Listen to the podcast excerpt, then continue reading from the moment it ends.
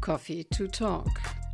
Wer kennt das nicht? In der Schlange stehen, ich bin entweder vor oder in einem Café gut für mich, denn ich beginne mit dem Menschen hinter oder vor mir immer ein Gespräch. Nein, ich bin nicht neugierig, ich bin süchtig. Süchtig danach, meine Mitmenschen auf der Erde zu erleben und mit ihnen zu sprechen. Vielleicht äh, waren ja sogar Sie einer meiner Gesprächspartner. Wer weiß. Heute hören Sie, Mandarinen haben eine Seele. Es ist kalt, aber mein Kaffeebecher wärmt mich. Ich habe mir einen Kaffee auf meinem Lieblingsmarktplatz geholt. Der ist richtig gut und schön heiß. Aber trotzdem muss ich jetzt mal an den Obststand gehen, den ich so gerne mag. Kaum angekommen, spricht mich ein älterer Mann an, grauhaarig und eine bunte Maske auf Mund und Nase.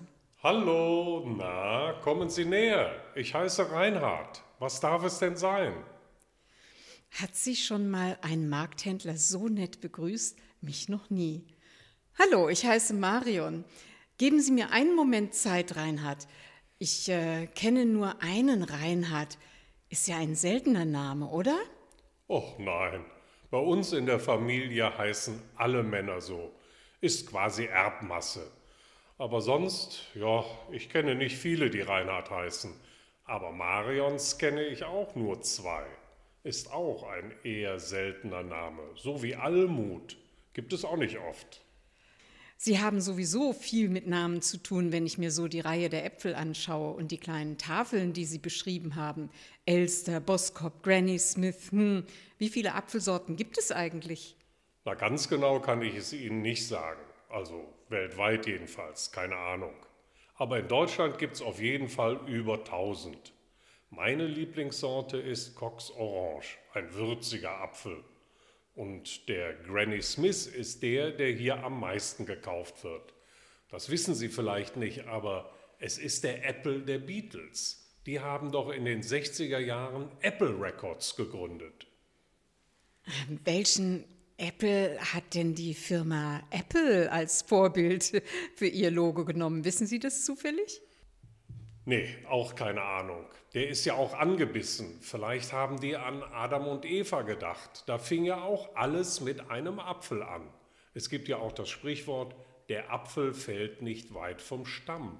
Das kommt daher, weil ein Apfel, der vom Baum auf den Boden fällt, nie weit weg vom Baumstamm landet. So ist das auch mit unseren Reinhards in der Familie. Wir sind uns alle irgendwie ähnlich. Es gibt ja auch diesen äh, schönen Hinweis, an apple a day keeps the doctor away. Also sollte man vielleicht doch täglich einen Apfel essen. Genau. Welche Äpfel wollen Sie denn kaufen, Marion?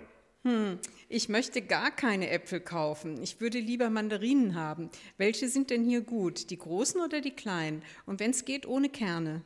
Meine Lieblingsmandarinen sind die hier. Sie kommen aus Israel. Diese Mandarinen haben eine Seele. Ich freue mich immer, wenn wir die ab Januar bekommen. Die schmecken toll und haben keine Kerne. Lassen Sie die etwas liegen im Warmen, dann entfalten sie so richtig ihre Süße. Wie viele wollen Sie denn? Das sind Ori, Jaffas beste Ware. Wenn Sie doch noch Äpfel dazu nehmen, können Sie sich sogar einen Apfel-Mandarinen-Smoothie machen. Der schmeckt und ist gesund.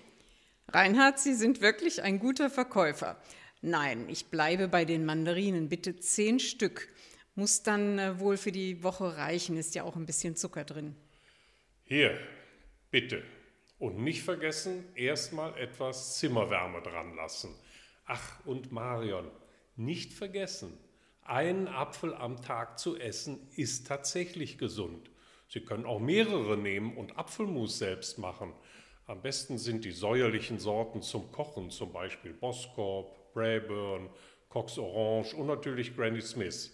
Die haben alle einen guten Eigengeschmack und das Fruchtfleisch zerfällt schnell. Passt auch gut zur Jahreszeit jetzt, etwa mit Kartoffelpuffer. Fast hätten Sie mich gehabt, Reinhard, aber ich habe in der Karnevalszeit genug Reibekuchen mit Apfelmus gegessen. Ich gebe Ihnen aber recht. Es ist schon sehr, sehr lecker. Aber ich steige jetzt auf Mandarinen um. Naja, aber nächste Woche dann unsere leckeren Trauben, Mario. Mm, danke. Tschüss, bis nächste Woche. Vielleicht hören Sie beim nächsten Mal wieder rein. Könnte ja sein, dass ich mit Ihnen gesprochen habe.